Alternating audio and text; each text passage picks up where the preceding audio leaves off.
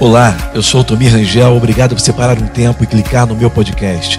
Eu quero focar em alguma das minhas maiores paixões: liderança, desenvolvimento pessoal, comunicação. E eu espero que esse podcast realmente te ajude e adicione valor à sua carreira, à sua missão e jornada. Obrigado por sintonizar e seja bem-vindo.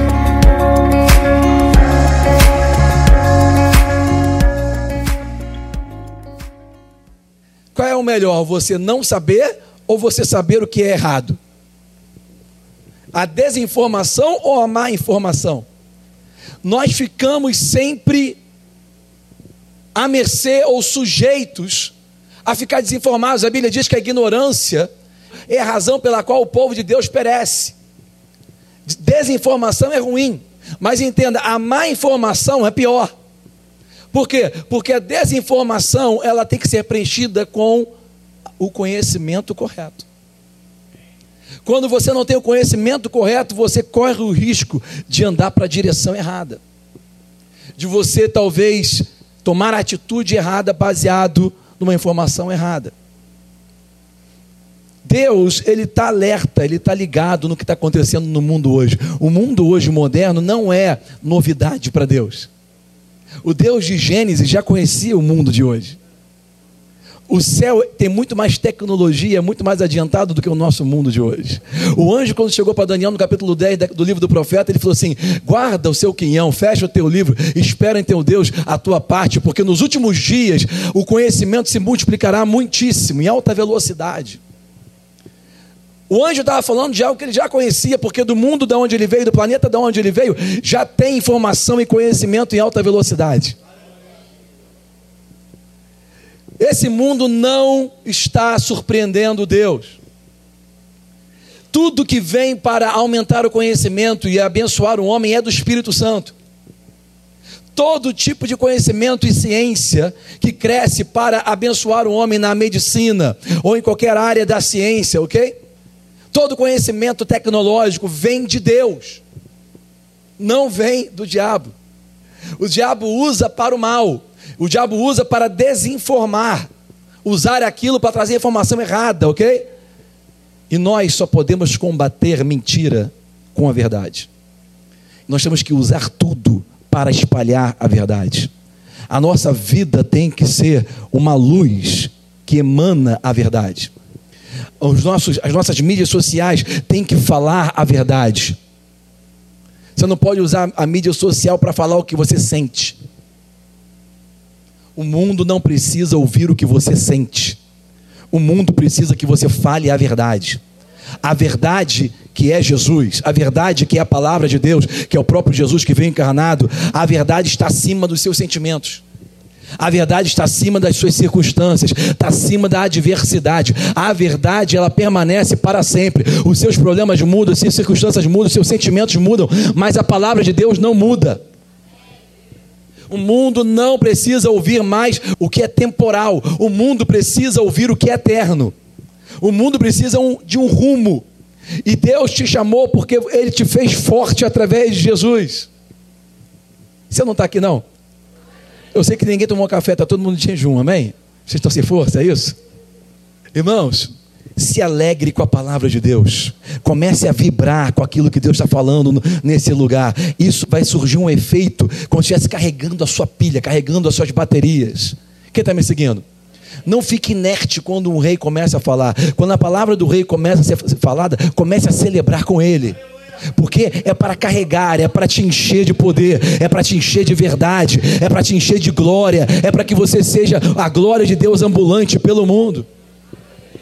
Eu creio que nesses últimos dias Deus está procurando levantar um povo. Entenda, não é Deus não está focando no volume, Ele está focando no crescimento, na maturidade. Eu já falei para vocês e vou falar de novo. Tem igrejas gigantes que o Espírito Santo está preso. Tem igrejas pequenas que o Espírito Santo dança no corredor.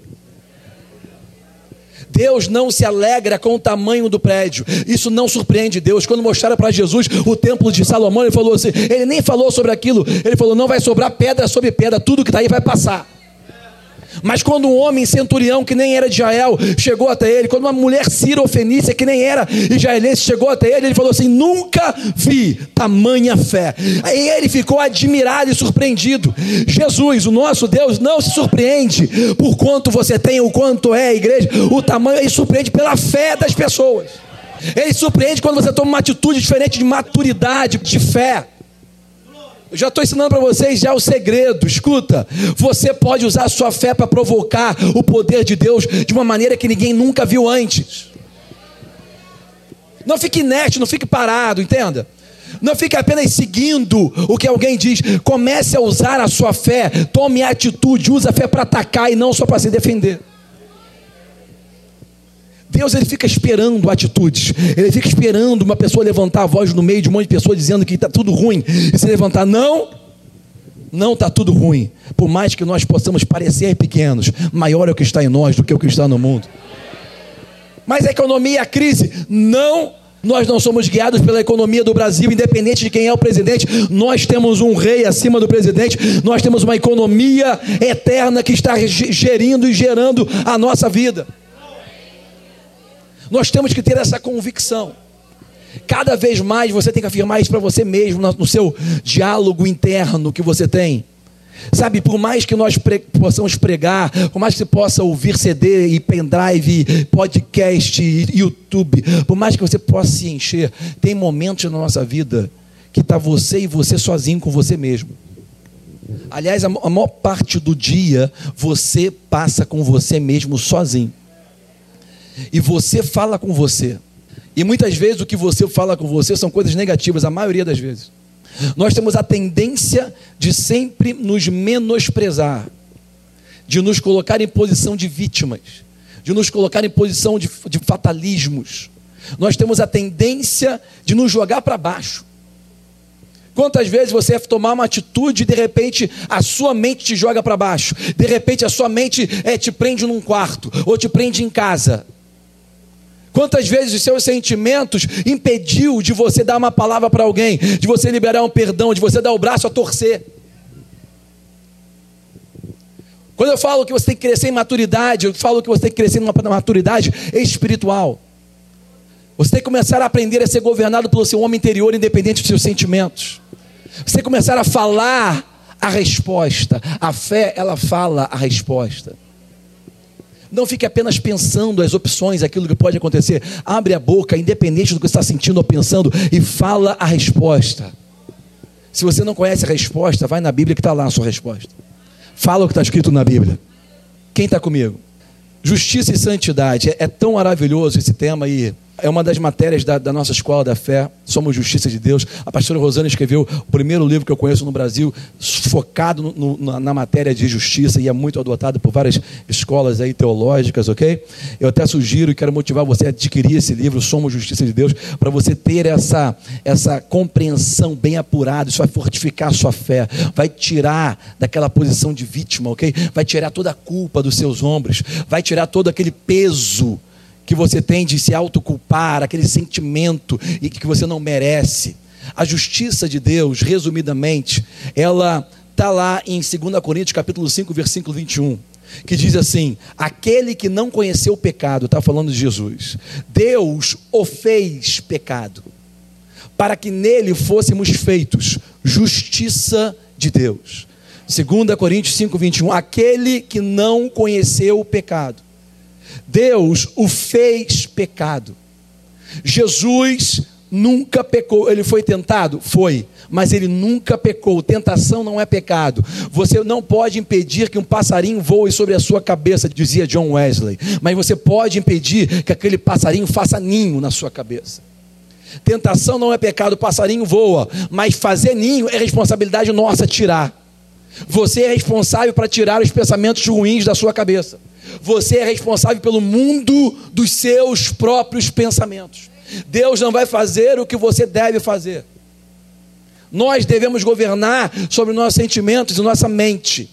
Como que você vai governar se você não tem poder para governar? O poder é dado pelo rei, pelas palavras do rei. O rei vinha todos os dias à tardinha e falava com Adão para influenciá-lo, para que ele governasse o mundo da maneira que ele governa. Como que você vai governar se você não tem a influência do rei? Por isso nós vamos à igreja. Uma das razões que nós vamos à igreja é ficar expostos à influência do rei. Porque muitas vezes em casa, sozinho, por mais que você já é igreja em Cristo Jesus, você muitas vezes perde a batalha para os seus sentimentos, para a sua mente.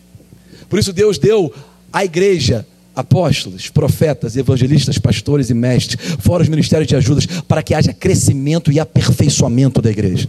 Você precisa ser ministrado, você precisa também ficar exposto a essa verdade. Você não pode ficar sozinho no mundo dos seus pensamentos. E por isso a importância de você estar plantado no lugar aonde você vai ser edificado. O grande problema muitas vezes é que na igreja as pessoas estão buscando um lugar aonde eles vão ser abençoados. Preste atenção, você nunca pode buscar a benção se você não estiver preparado para vivê-la. O fato da pessoa buscar a bênção já é um, um sinal de que ela ainda está imatura. Autonomia, mas todo mundo vai na igreja buscar a bênção. Está todo mundo imaturo, está todo mundo infantil. Quem busca ao pai para encontrar os presentes é criança. O adulto, quando encontra com o pai, não quer ver presente, quer abraçar o pai. Estava com saudade, quer beijar o pai. Os presentes, eu, meu pai vai trazer o que ele trouxer. É, é, é eu estou com ele. Quando você está com ele, você tem tudo. Quando você está com ele, você está abraçado com a fonte. Você, independente do que ele trouxe nessa viagem, do que ele trouxe dessa vez, independente de qualquer coisa, o pai está comigo. Maturidade espiritual. Crente está buscando vitória. Irmão, você quer vitória? Sabe qual é o caminho da vitória? A BR-101. Esse é o caminho da vitória. Você pega a BR aqui na 101, você vai chegar lá, tem placa, tem tudo. O estado é Espírito Santo. Você vai chegar lá. Você não pode buscar Deus, ao rei, para conseguir presente. Você tem que chegar na presença dele oferecendo ele alguma coisa. É diferente a posição, irmãos, do que a igreja ocidental, é, gospel, hoje em dia está ensinando. Eu sei que de algumas décadas para cá, talvez três décadas para cá, a igreja começou a acordar para o fato da capacidade do reino dos céus intervir na terra e prosperar a vida das pessoas. Eu sei disso. Eu vou entrar com vocês aqui agora mais diretamente sobre isso. Mas sempre quando a gente começa a aprender alguma coisa, a gente não sabe tudo. A gente começa a aprender alguma coisa e acha que sabe. Só porque leu um livro, ou escutou alguma pregação, ou um CD, ou alguém ouviu alguma coisa de outra pessoa. Sabe, muitas vezes nós pensamos que sabemos todo um assunto por ter ouvido um pouco tempo. Deus ele vai se revelando de maneira progressiva a nós e cabe a nós cada vez mais atentarmos para a palavra para saber manusear a verdade de maneira coerente, de maneira lúcida, porque ele nos deu um espírito de mente equilibrada, ele nos deu um espírito de moderação. Quem está me seguindo? A justiça, ela está baseada no fato daquilo que Jesus fez por nós. Justiça de Deus não é Deus matando o seu patrão, queimando a tua sogra, jogando para fora o teu marido, a tua esposa, o teu filho. Não, não, não. Isso não é justiça. Justiça de Deus não é Deus entrando em cena e, e resolvendo os seus problemas. Isso não é justiça. Sabe, a ira do homem não opera a justiça de Deus. A justiça de Deus foi desfazer o que o diabo fez. A justiça de Deus foi trazer de volta para o homem o direito que ele tinha originalmente. Deus criou o homem à sua imagem, à sua semelhança e deu para ele o governo para sujeitar e dominar o mundo. A palavra terra ali implica na ideia do seu ambiente. Deus deu ao homem o poder de dominar o seu ambiente. Isso está intrínseco no homem. Quando o homem não consegue dominar o seu ambiente, quando o homem não consegue controlar a, a, a sua família, as suas coisas, ele fica estressado. Da onde que vem o estresse? Quando você tem um problema no seu trabalho e não consegue resolver, quando seu filho está desobedecendo, sai de casa, quando sua mãe e pai brigam, sei lá. Quando você perde o, ambiente, o poder, o controle do ambiente, você fica estressado. Por que, que o homem fica estressado? Porque ele foi criado para dominar o ambiente. O homem perdeu o poder quando ele obedeceu àquela serpente. Jesus veio para trazer de volta o poder. Na verdade, quando ele estava subindo as nuvens, ele falou para os seus discípulos: Vai espera na cidade, até que do alto venha o quê? Até que do alto venha o quê, irmão? espera na cidade para, para que até do alto venha poder. Jesus veio restituir ao homem o poder. O homem anseia por poder, porque Deus o criou para ter poder. Ele é a imagem e semelhança de um Deus todo-poderoso.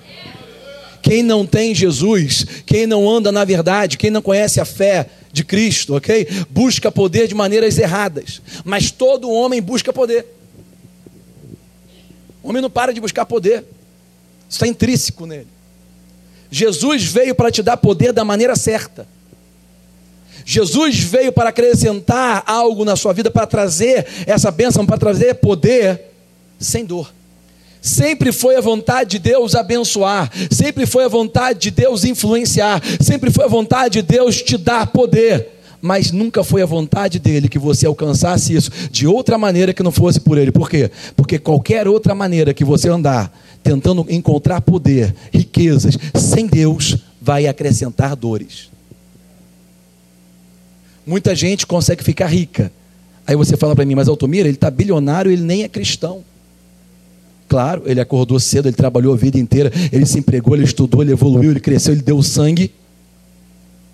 Mas ele ficou rico.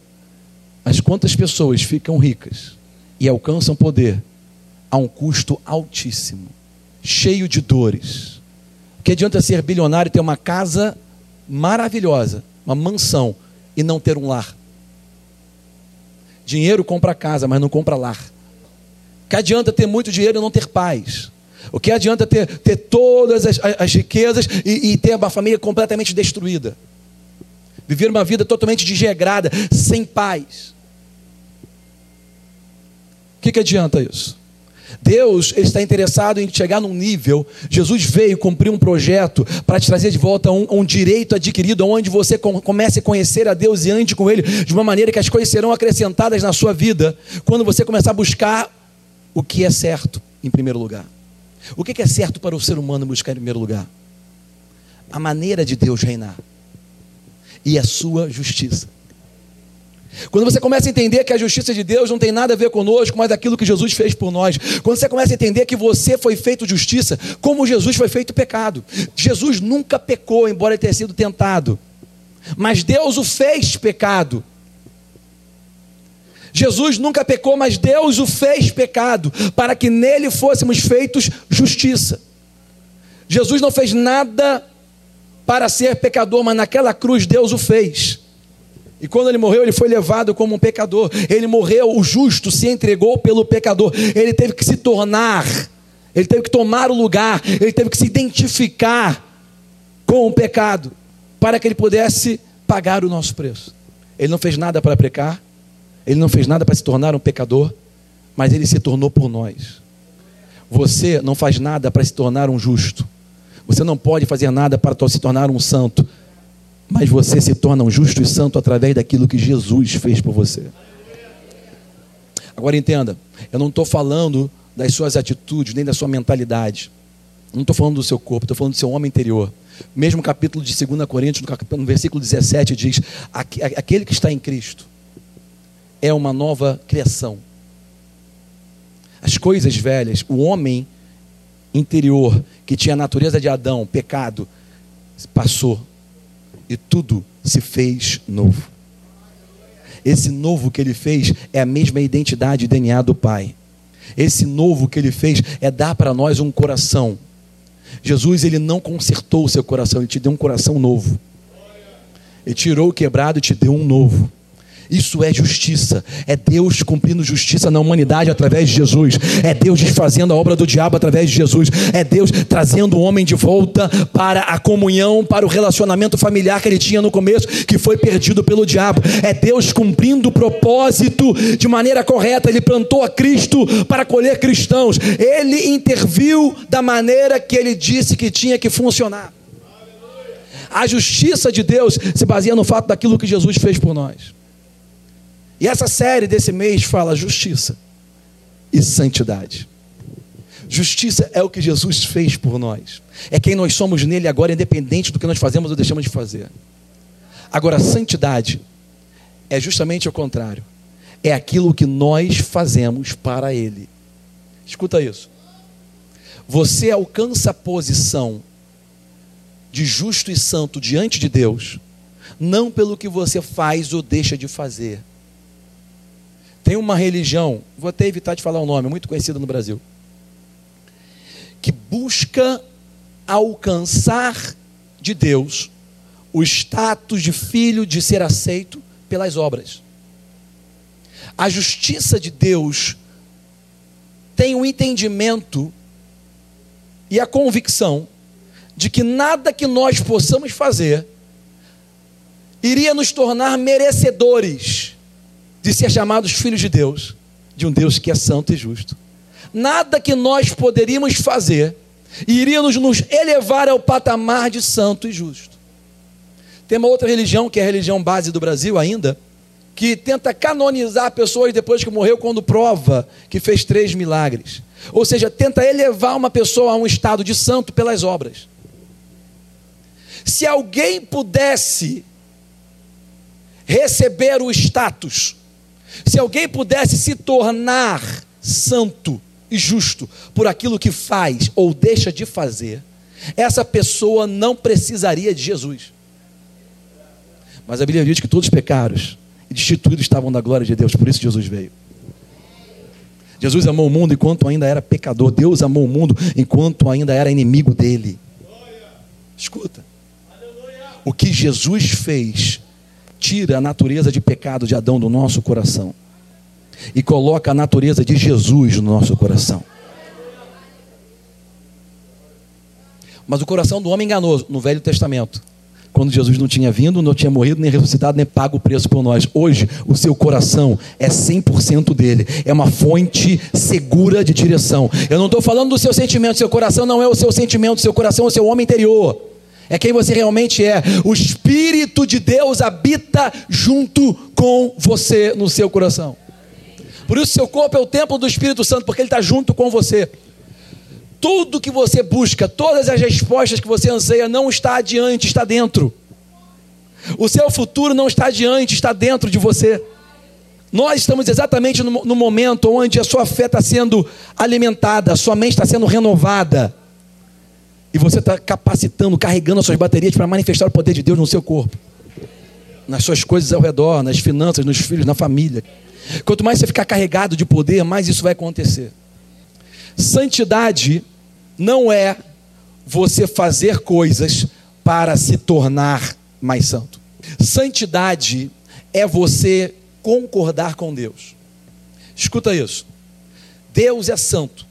A palavra santo, ela é mal interpretada nas línguas contemporâneas ocidentais. A palavra santo não significa apenas separado, puro de coração. A palavra santo significa íntegro. No grego você entende melhor isso. Santo é você ser um com você mesmo, você ser um com a sua própria palavra. É você falar que vai fazer e fazer. É o sim sair da sua boca sendo realmente sim. É o não sendo não. Santidade. Deus é santo porque ele faz o que ele fala. Ele quer dizer o que disse e se torna o que falou. Ele é tão santo que ele não somente faz o que fala, mas ele se torna. Jesus nunca disse que iria te trazer um novo estilo de vida. Jesus nunca falou que iria te mostrar o caminho. Jesus nunca disse que iria te dar a verdade. Mas porque ele é santo, ele se torna o que ele diz, ele fala: Eu sou a verdade. Eu sou o caminho. E eu sou a vida. Ele não somente falou, ele não somente quis dizer, mas ele se torna. Ninguém vai ao Pai se não for através de mim. Ele é santo, ele se torna ele é um com a sua palavra. Quem está me seguindo? Santidade é você ser um com a palavra de Deus. Você se torna santo por aquilo que ele falou, mas você anda em santidade por aquilo que você faz. Se você está concordando com o que a Bíblia diz, você está andando em santidade. Por mais que você esteja num estado de santo através de Jesus, de justo através de Jesus no seu coração, se você não andar em santidade, você não manifesta o seu homem interior, criado, novo, recriado. Quem está me seguindo? Você realmente está entendendo? Quem está entendendo diz amém. Se você já é da igreja há algum tempo, você está pegando mais fácil. Vamos ler Efésios capítulo 4, versículo 22 até o 24. Vê se coloca na tela. Essa tradução que a gente vai colocar aí é uma tradução da Bíblia chamada The Passion. Uma tradução muito boa, nova, que eu conheci agora nessa viagem. Essa Bíblia tem os comentários do pastor Bill Johnson, lá da Bethel Church. E fala de maneira mais clara e mais expandida. Versículo 22 do capítulo 4 de Efésios, o apóstolo Paulo escreveu à igreja dizendo assim, inspirado pelo Espírito Santo. E ele te ensinou a deixar, ele é Jesus, ok? E eu botei, parece, deixar embora não é somente largar aqui. Geralmente, quando a gente deixa alguma coisa aqui, você corre risco de pegar de volta. A, a ideia central desse texto original diz assim: deixa embora. Ele te ensinou a deixar embora o estilo de vida do homem antigo. Deixa embora o estilo de vida do homem antigo. A velha vida de si mesmo. Aquela vida que só pensava em si mesmo que foi corrompida pelos desejos pecaminosos e enganosos que brotam de delírios, delírios mentais, delírios sentimentais e emocionais. Quem está me seguindo? Versículo 23. Agora é hora de ser feito novo por cada revelação que foi dada a você. Quarta-feira eu entrei muito nesses versículos, escuta isso. Agora é hora de ser feito novo como que você agora consegue ver uma novidade de vida? Consegue fazer algo novo na sua vida? E a Bíblia fala bem claro: agora é hora, sempre vai ser agora, e sempre vai ser hora de você transformar as coisas ao redor em algo novo. Como que você consegue isso? Por cada revelação. A palavra, quando ela é simplesmente falada, você, você às vezes até morre pelo peso. Mas quando vem a revelação do Espírito junto com a palavra, você tem poder de transformar as coisas ao seu redor e a sua própria vida em algo novo. Por cada revelação que você recebe, que é dada a você, você pode transformar o seu mundo. E eu sempre disse para vocês isso: você nunca vai mudar a sua vida porque falta para você uma grande revelação de Deus. Não, você vai mudar a sua vida quando você começar a aplicar a revelação que você já recebeu. Quando você começar a viver aquilo que Deus já te mostrou, Ele vai te mostrar mais. Amém, queridos? Versículo 24: E ser transformado ao abraçar o glorioso Cristo dentro de vós. Perceba que Cristo está dentro de você. Mas tem muita gente que não anda abraçado. Abraçado significa a ideia de que você está junto, colado, vocês estão como se fosse uma coisa só. Como abraçar também se implica na ideia de você aceitar, estabelecer. Quando você abraça, é como se você estivesse não somente envolvido, mas concordando. Tem muita coisa na Bíblia que nós damos crédito ou acreditamos, mas não vivemos, não praticamos. Por quê? Porque, embora você saiba aquilo não está estabelecido na sua mente como verdade. Quando você estabelece algo como verdade, aquilo se torna natural para você. Por que, que muitos cristãos têm problema em obedecer a Deus em algumas áreas da vida? Porque ainda não está estabelecido. Não quero saber quantos anos você tem de igreja, não quero saber quanto, quanto tempo você fala em língua, quanto tempo você. Não. Você precisa ter em sua mente o que Deus diz estabelecido. Calma, eu vou te dar exemplo disso, você vai entender bem claramente isso. Só o versículo 24 para terminar. Nós somos transformados quando nós abraçamos Cristo. Quando abraçamos essa unção, essa maneira de viver, esse espírito que habita em nós, como a nossa nova vida e viver em união com Ele. Pois Deus o recriou de novo em sua perfeita justiça a justiça de Deus nos recriou. A justiça de Deus foi Deus nos trazendo de volta para o estado original. A justiça de Deus é aquilo que Jesus fez por nós que nós não poderíamos fazer. Ele diz: a, a, justiça foi perfeita, e agora você pertence ao, a Ele no reino da verdadeira santidade.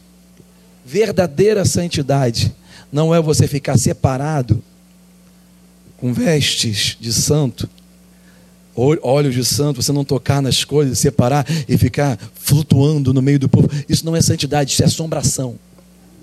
A verdadeira santidade é você andar, viver concordando com Deus. Quando você fica sem comer, você fica com fome? Sim ou não? Tem irmãos aqui que já estão com fome. Só porque ficou sem comer 10 minutos, irmão. Calma, irmão. Tem gente que passa que está adotando aquela dieta da sopa, né? Deu sopa, eu pego. Né? A dieta da sopa. Então perceba que nós temos que, que entender que as coisas espirituais podem ser comparadas com as naturais. Mas existem características diferentes. Por exemplo, de maneira natural, sem comer, você fica com fome. Espiritualmente é o contrário. Quanto mais você come, mais você tem fome. Quanto mais você recebe de Deus, mais faminto você fica. Em outras palavras, a pessoa que não come o alimento espiritual corre o risco de morrer sem fome. Quem está me seguindo? No mundo nós vemos pessoas morrendo com fome. Espiritualmente, no mundo tem muitas pessoas morrendo sem fome. Por que está sem fome? Porque não está comendo. Espiritualmente, se você não comer, você fica sem fome. Olha o risco que há quando você não fica exposto à palavra, quando você não vem congregar, não se apresenta, quando você não se expõe a ouvir. A Bíblia é alimento espiritual. Jesus disse: nem só de pão viverá o homem, mas de toda palavra que sai da boca de Deus. A palavra de Deus é alimento espiritual. Se você não come, se você não recebe, você corre o risco de morrer sem fome. Porque espiritualmente só tem fome quem come. É justamente ao contrário. Tem gente que comeu há tempos atrás e está vivendo daquele, daquele alimento já podre, velho, e ainda está sem fome. Não quer mais. Por que, que ele não quer mais? Porque ele não está comendo.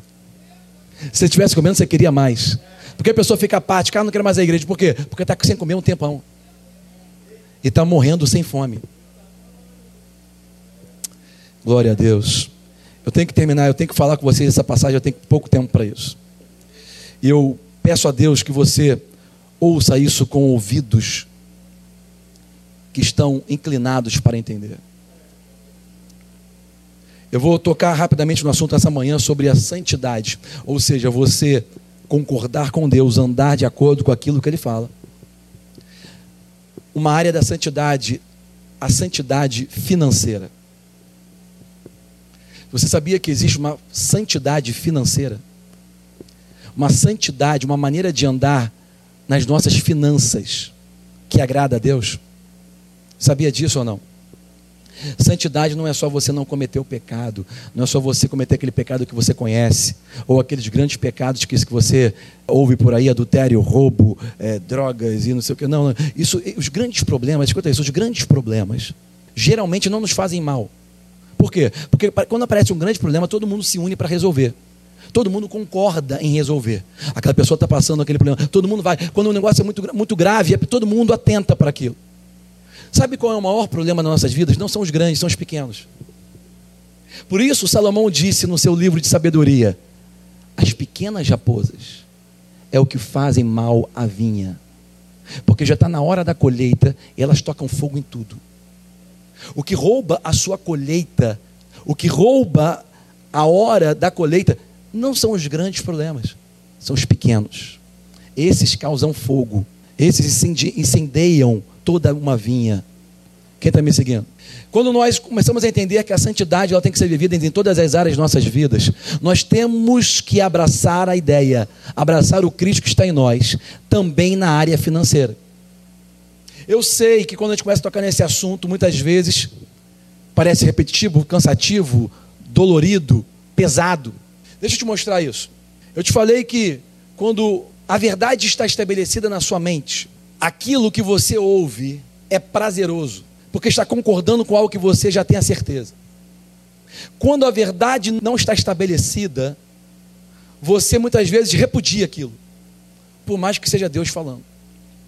Por exemplo, quantos aqui, antes de se converterem, antes de receberem Jesus como Senhor, quando estava vendo a televisão, zapeando os canais, viu um pregador pregar na televisão e mudou de canal na hora? Seja sincero.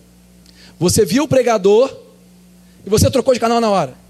Hoje, você que fez isso antes, quando você vê o pregador, qual é a sua reação? Naturalmente você para para ouvir. Por quê? Porque aquela verdade que ele fala já foi estabelecida. Você não aceitava a verdade antes porque ela não tinha sido estabelecida, você repudiava rapidamente.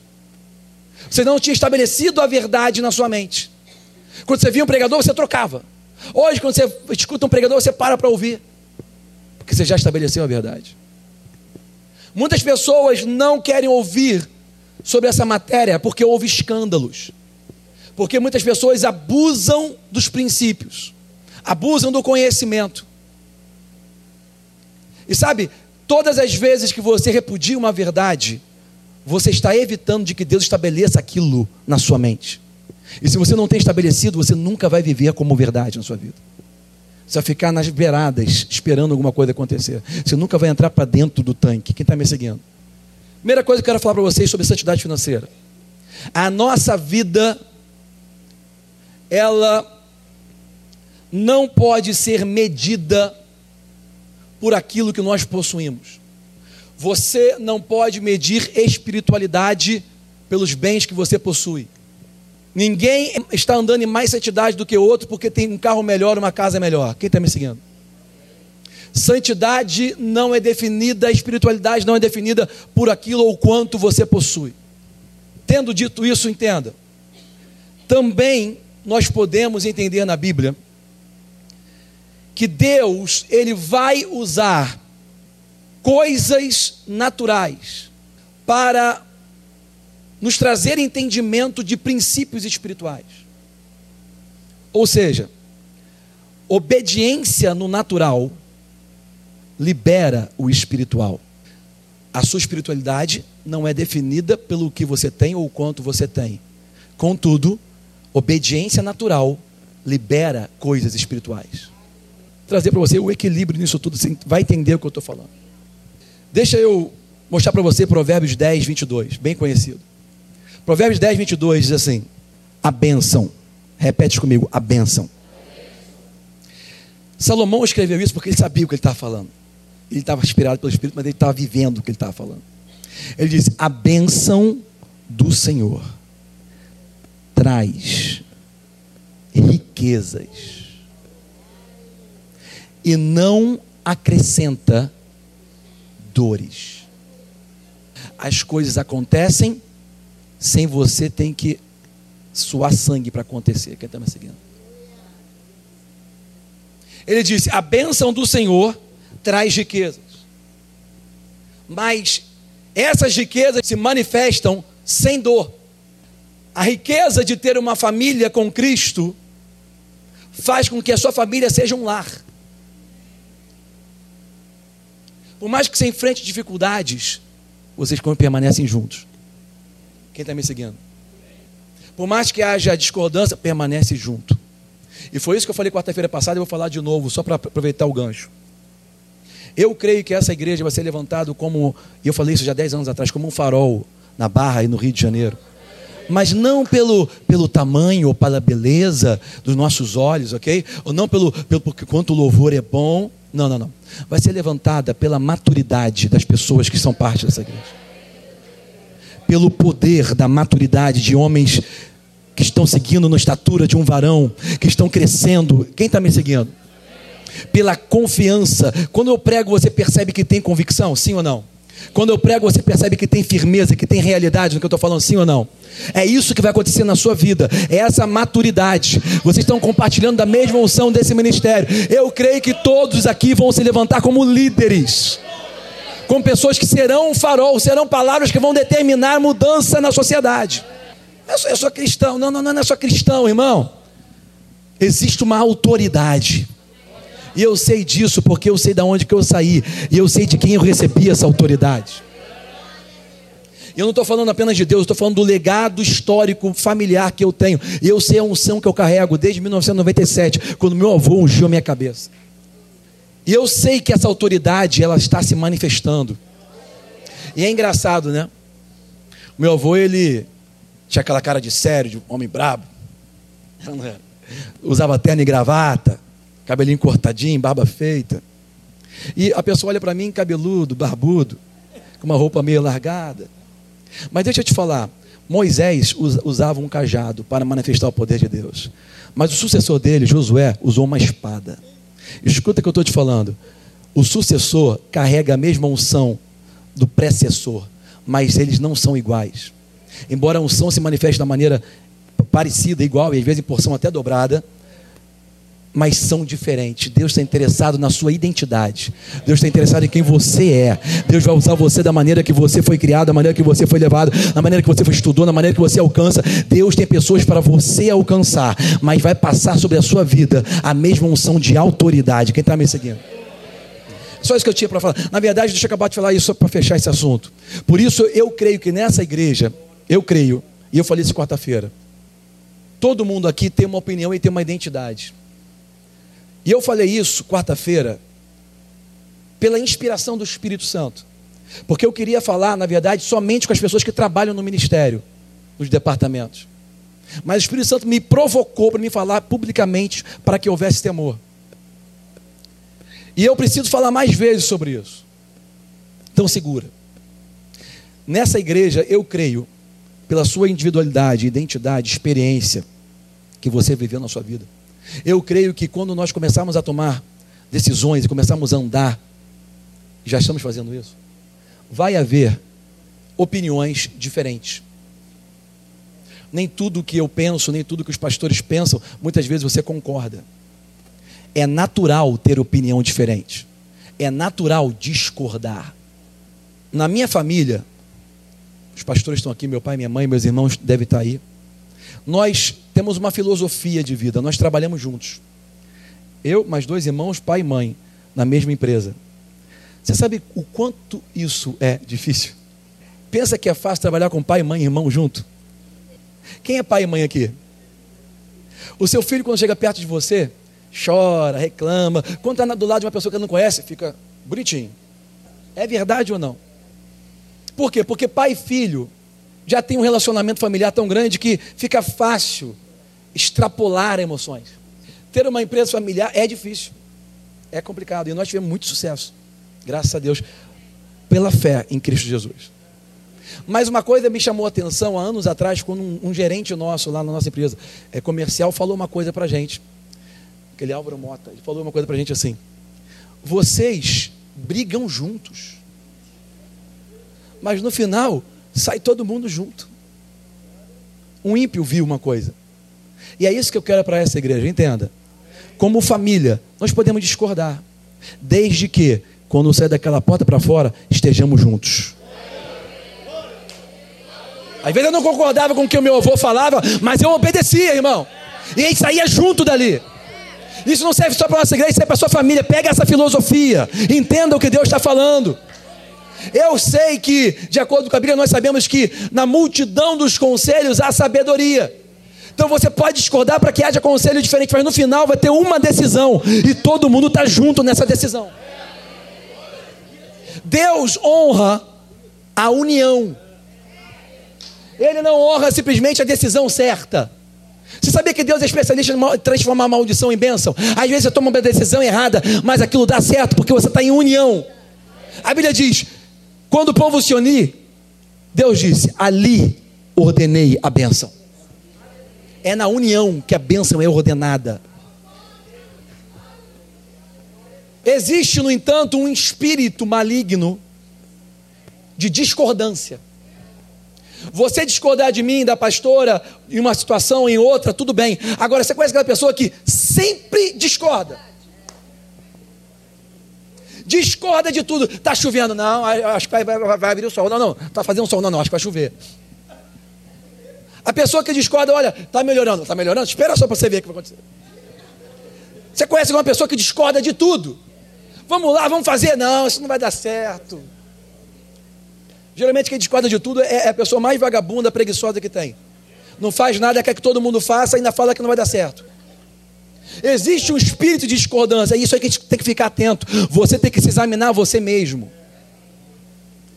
Porque é normal discordar, mas desde que nós estejamos unidos, Deus ordena a benção. Eu creio que essa igreja será matura, terá uma maturidade no nível de, embora tenhamos opiniões diferentes, quando sai a decisão, todo mundo está junto. você vai ver a bênção de Deus sendo acrescentando coisas sem trazer dor. Então vamos continuar rapidinho. Sabia que ia acontecer isso. Provérbios 10, 22 diz que a bênção é o resultado do nosso relacionamento com o reino de Deus. Ela traz riquezas, sem acrescentar dores. É o resultado, a bênção é o resultado do nosso relacionamento com a maneira de Deus reinar, com o reino de Deus. Reino de Deus significa a maneira dele agir, maneira dele de reinar. E reino dos céus é um lugar para onde você vai um dia. Eu também vou. Vamos falar um pouco sobre prosperidade financeira, rapidamente. Escuta isso. Se você busca a prosperidade, o dinheiro, as riquezas, isso vai acrescentar dor na sua vida. Geralmente, quem busca a riqueza, a riqueza corre da pessoa. E para você alcançá-la, vai ter um preço muito alto. Como eu falei, Provérbios 10, 22, a benção é resultado do nosso relacionamento com o reino de Deus. Se você busca a prosperidade ou essa bênção, você vai acrescentar dores da sua vida. Mas se você buscar o reino, a prosperidade virá sem dores. A bênção é o resultado do nosso relacionamento com o reino de Deus. Traz riquezas sem acrescentar dores. Se você busca apenas a prosperidade, ela, além de correr de você, vai ter um custo muito alto para você alcançá-la. Mas se você buscar o reino, aquilo vai trazer prosperidade. Escuta isso.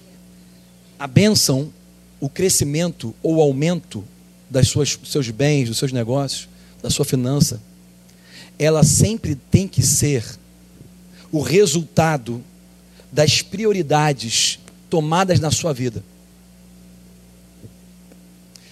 Pessoas de sucesso são as pessoas que não priorizam a sua agenda, mas agendam as suas prioridades.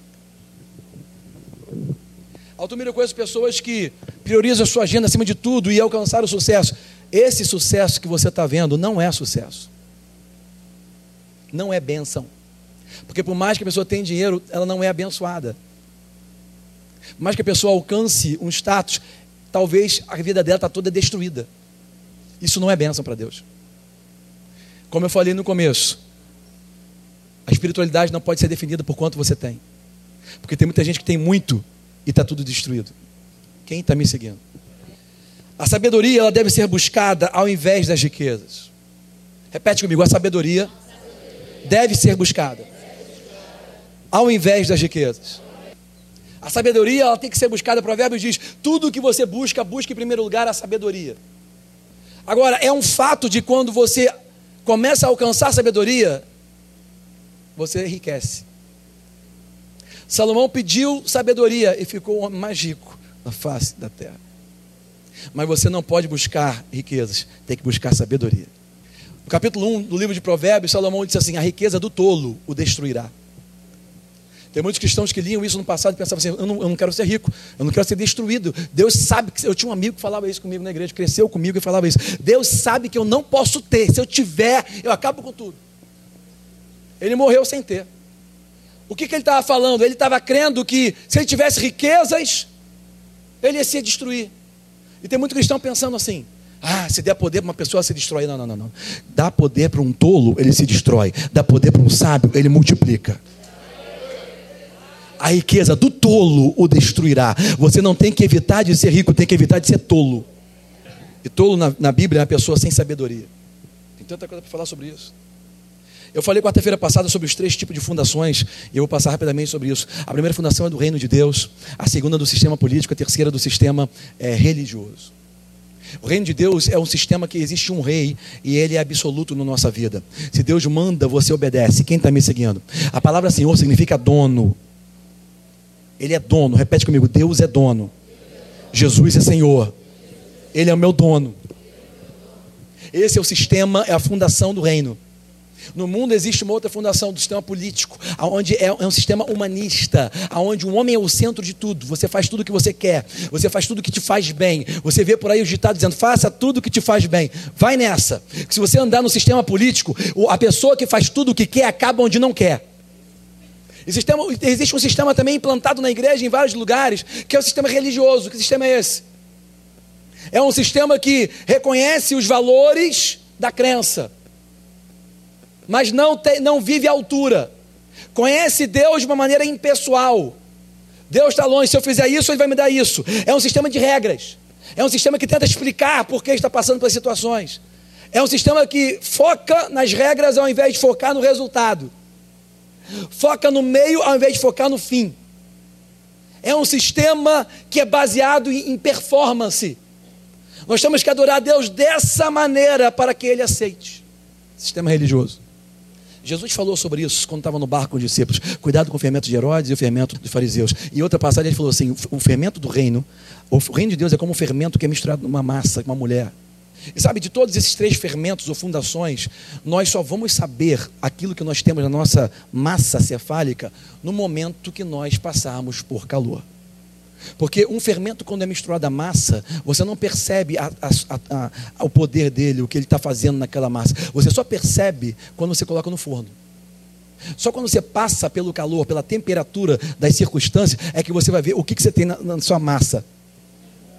E tem muita gente aqui que fala que crê em Deus, que Deus governa a sua vida, quando na verdade, na hora que o negócio esquenta, ela está seguindo o sistema religioso ou o fermento de, de Herodes, ela está seguindo a fundação de Herodes ou humanista, ou ela está seguindo o sistema religioso dos fariseus. Por isso, cada vez mais você tem que misturar essa farinha na sua mente. Essa farinha do reino, cada vez mais. Para quando você chegar na temperatura, entrar no forno, você saber o que, que está passando. Amém, queridos? Uma boa família não é constituída de um provedor, de um pai que tem dinheiro ou uma mãe. Uma boa família é constituída quando Jesus é o centro. Abre Malaquias capítulo 3, último livro do Velho Testamento, do profeta menor Malaquias, em inglês Malakai. Capítulo 3, versículo 8, aquela passagem conhecidíssima que ele fala sobre dízimos e ofertas. Aquela passagem que você sempre evita de ler, sabe? Aquela passagem que ah, eu já sei que está escrito e ninguém nunca quer prestar atenção. Sabe por quê? Porque quando nossa mente não está estabelecida numa verdade, nós trocamos de canal na hora. Quem está me seguindo? Quando a nossa mente não é estabelecida na verdade, a gente troca de canal. Quando ela está estabelecida naquela verdade, a gente para para ouvir. Porque aquilo se torna prazeroso para a gente. Versículo 8, capítulo 3, Malaquias, o profeta disse assim: Roubará o homem a Deus, todavia vós me roubais. E vocês ficam falando: em quem estamos te roubando? Nos dízimos e nas ofertas alçadas. Com maldição sois amaldiçoados, porque me roubais a mim vós, toda a nação, trazei todos os dízimos à casa do tesouro, para que haja mantimento na minha casa, e depois fazei prova de mim. A única parte na Bíblia que ele fala para fazer prova dele, depois eu posso explicar por, por que isso. Diz o Senhor dos Exércitos: se eu não vos abrir as janelas dos céus, repete comigo, janelas dos céus, e não derramar sobre vós uma bênção tal, que dela venha a maior abastança. E por causa de vós eu vou repreender o devorador, para que não vos consuma o fruto da terra. Escuta isso. Por causa de vós eu vou repreender o que? Devorador. Para que não te consuma o fruto do seu trabalho e a vide do campo não vos será estéreo. Isso é bênção, diz o Senhor dos Exércitos. Porque você pode trabalhar e a sua vida ser estéreo, não dá fruto. Mas ele fala, a sua sempre vai dar fruto. Pula para Lucas capítulo 16, versículo 10, se você puder.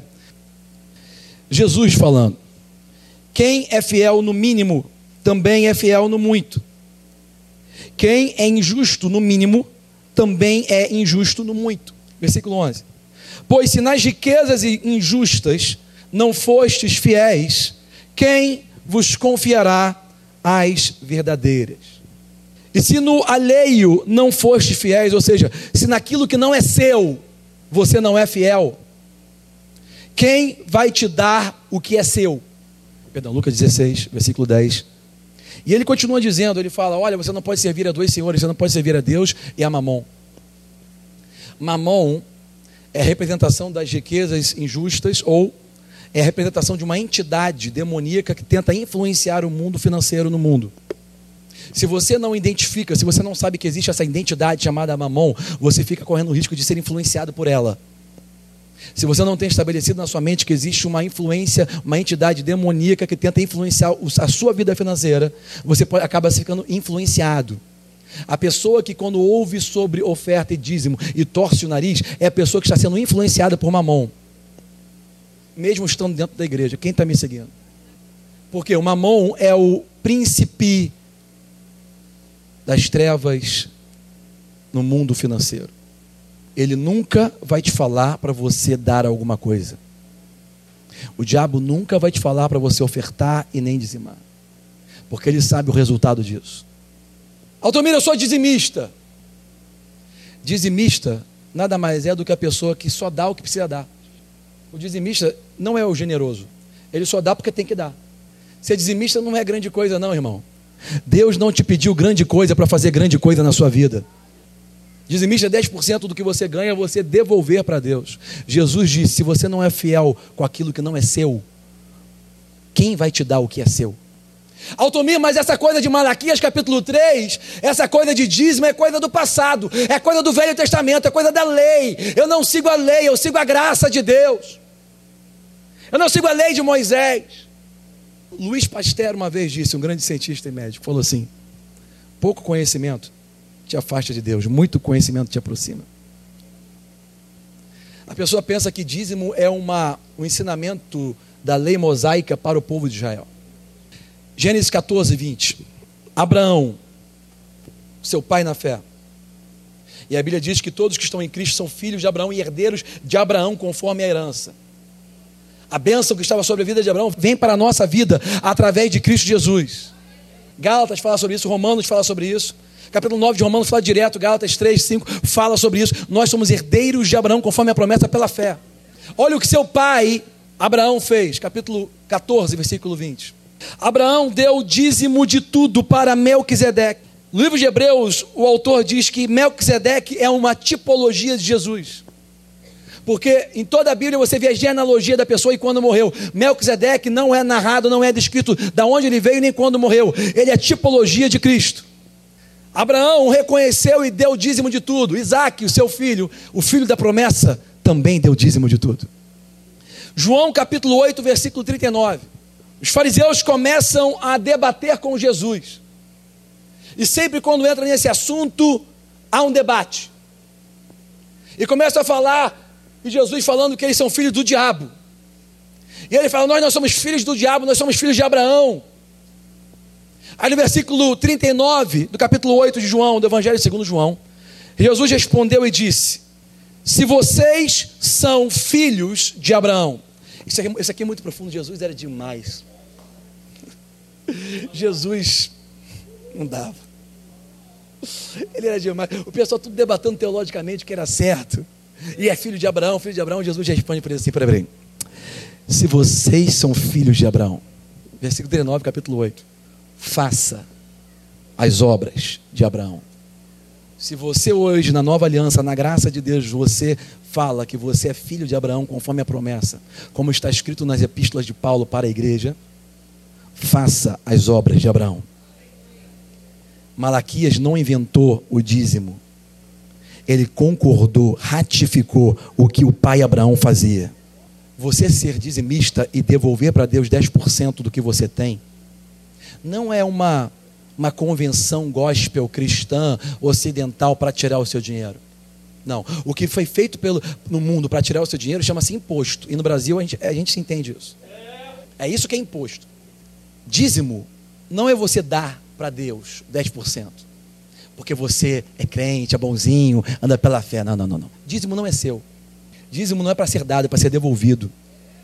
Jesus disse: se você não é fiel com, que, com aquilo que não é seu, como que alguém vai te dar aquilo que é seu? Como que Deus vai te dar aquilo que Ele quer, se você não dá para Ele o que não é seu? Se você não é fiel no pouco, 10% é pouco. Se você não é fiel no pouco, como que você vai ser fiel no muito? Malaquias fala, e por amor de vocês eu vou repreender o devorador. Posso te falar um segredo? Vou te falar um segredo. Meu avô Custódio Rangel, ele falava assim sobre dízimo. Você ganha mil reais, quanto que você devolve para Deus em valor? Fala mais alto. Mais alto. Cem. Quanto que sobra? Dos mil que você ganhou, cem você dá para Deus. Sabe quanto sobra? Cem. Porque os outros 900 você gasta tudo. Mas o que você devolveu para Deus está guardado. Está na sua conta para ser gerido, para sua vinde continuar dando fruto. O, o, dinheiro dá, você não sabe como que deu. As coisas multiplicam, a porta se abre, você encontra um benefício, as coisas acontecem, você não sabe como Não sei como, a minha cabeça natural, a minha matemática que eu aprendi não fala, não explica isso, mas está aqui na minha conta, está aqui acontecendo, ah, porque aqueles seis estão guardados para o seu benefício. Escuta, eu vou te falar, calma, calma, deixa, não acabei de falar, não, escuta isso, escuta. Quando você tem mil e você não dá nada para Deus, porque você pensa que aquele mil não dá nem para viver, o devorador também não é repreendido. Escuta, de qualquer maneira, ninguém fica com o que é de Deus. Se você não devolver o dízimo a Deus, atenta para o fato de que aquilo também não vai ficar com você. O seu dízimo nunca fica com você. O carro é roubado. Quebra uma coisa em casa. Alguém vai para o hospital doente, gasta uma fortuna de remédio. Acontece coisa. Escuta, o dízimo nunca fica com a gente. O devorador vai pegar se você não devolver para Deus. Quem está me seguindo? Começa a analisar a sua vida. Mas por que está acontecendo isso? Analisa direto, vai no dízimo. Ninguém fica. Bota na sua cabeça, estabelece essa verdade. Se eu não devolver para Deus, não vai ficar comigo. Nos Estados Unidos tem uma lei federal que te dá a opção de, quando você oferta ou dá dinheiro para a igreja, no dízimo, seja o que for, você pega a nota da igreja, bota no seu imposto de renda e abate do imposto de renda aquele valor. Por que, que as igrejas dos Estados Unidos são todas ricas e grandes? Porque todo mundo prefere dar para a igreja do que dar para o governo. Se você não devolver para Deus o seu, seu dízimo, você vai ter que dar para César. Mas Jesus disse: dá a César o que é dele, mas a Deus o que é dele. Se você não dá para Deus o que é dele, você vai acabar dando para César. É tão fácil esse assunto, é porque não está estabelecido na mente ainda. Quando você estabelecer isso na sua mente, ver que vai ser perda de qualquer jeito, é melhor dar para Deus, irmão. É melhor devolver para Deus. Dizimista não é amor. Você não dá para Deus por amor porque você é generoso, não. Você dá porque Ele mandou. E você está no reino, e Ele é um rei, e Ele manda, e ponto final. Ele sabe porque está pedindo isso. Ele sabe e ele quer intervir. Ele quer ser rei absoluto. Mas ele não pode ser rei absoluto se você não está dando para ele o que não é seu. Quem está me seguindo? Janelas do céu que Malaquias falou não é só dinheiro. Faz prova de mim, diz o Senhor, se eu não abrir as janelas do céu e vem uma bênção sobre você de tal, tal maneira que vai te dar a tamanha abastança. Ele não está falando só sobre dinheiro. Tem pessoas que estão assim: Senhor, cadê o dia que eu vou ver a bênção que não vai caber mais de carro na minha garagem? Cadê o dia que não vai caber mais de casas e não vai caber mais dinheiro na minha conta? Cadê esse dia? A janela do céu, quando é aberta, não significa que você vai ter só muito dinheiro. É uma coisa muito mais extensa e completa do que isso janelas dos céus sobre nossa vida, significa a visitação do governo de Deus em todas as áreas das nossas vidas. No governo de Deus não há pobre. Todos são muito cheios de coisas. Casas, mansões. Jesus falou: Eu vou lá, se não tiver, eu preparo para você. A rua é de ouro. No reino de Deus não tem ninguém doente. No governo de Deus não tem ninguém triste nem com depressão. Janelas abertas implica na ideia de que o governo de Deus vai nos visitar em todas as áreas da vida. Eu ia falar uma coisa, não vou falar não para não dar uma brecha aqui. Mas eu experimento isso na minha vida. Malaquias, ele conecta o dízimo direto, diretamente com as janelas dos céus abertas. Malaquias conecta o dízimo com, diretamente com a visitação do governo dos céus na terra. A verdadeira demonstração das riquezas é o poder de Deus nos usando da maneira que nós fomos criados para sermos usados, impactando a humanidade capaz de fazer aquilo que é impossível para um homem comum. Obediência no natural causa liberação no espiritual. Não seja manipulado para ofertar em troca de bênção. Contudo, entenda: obediência no natural traz liberação espiritual. Mas estabelece a verdade na sua mente de maneira correta. Viva a liberdade que Jesus deu para você. não vai atrás de dar oferta para receber uma oração, para receber uma coisa maior. Isso é infantilidade. Criança busca o pai para alcançar presentes. Meu filho, Arthur, é uma benção. O garoto é bom e muito melhor do que eu em várias áreas, obediente, cuidadoso, organizado. Aí, ele queria que eu comprasse para ele 30 reais do jogo pela internet. Coisa que você compra que é intangível. Você, quem, qual é o pai que já comprou aqui para o filho na internet, no jogo do Playstation, comprar peças lá para a batalha do joguinho? Aquilo é a maneira mais fácil de ganhar dinheiro. O pessoal pensou, né? Eu vou vender o que não existe, intangibilidade. Vou vender ferramentas para o jogo. E ganha dinheiro. De graça né? Você pagar por coisas virtuais. Você nunca vai ter o benefício. Mas eu sei que os amigos dele, os pais compram e tudo, só que eu estava querendo ensinar para ele um princípio. Não o princípio da quantidade, do volume do dinheiro, mas o princípio do valor do dinheiro. Quem está me seguindo? E ele um dia chegou do colégio e falou assim: Eu vendi uma capinha de celular que eu tinha lá extra para uma pessoa por 15 reais. Eu posso te dar esses 15 e você paga para mim lá, porque ele precisava do meu cartão de crédito para pagar. Posso, te dou os 15 e você paga. Aí eu falei, filho, não é por causa do dinheiro. Aí eu fui lá no quarto dele ensinar ele uma coisa. Mostrar que é a vontade do pai dar. O pai não precisa dos 15 reais do filho para dar para ele 15 reais pai quer ensinar um princípio de valor. Aí tanto ele pedir, eu cheguei para ele e falei assim: abre aí. Ele abriu na internet, lá na, na, na, tela da televisão. Aí tinha um de 15 e do lado tinha um de 30. Eu falei: compra de 30. Ele o quê? Falei: compra de 30. Mas, mas eu te pago depois, eu vou te pagar, vou vender outro, não sei o quê. Você não vai me pagar 30 e nem vai me pagar os 15. Eu quero te dar o de 30. Entenda que não é você chegar diante de Deus oferecendo uma coisa para Ele te dar outra. Deus não busca o seu dinheiro, Ele busca obediência. Se você não for fiel no pouco dízimo que você tem hoje, você não vai ser fiel no dízimo amanhã. E Deus quer te levar para o amanhã. O amanhã é aquilo que te pertence.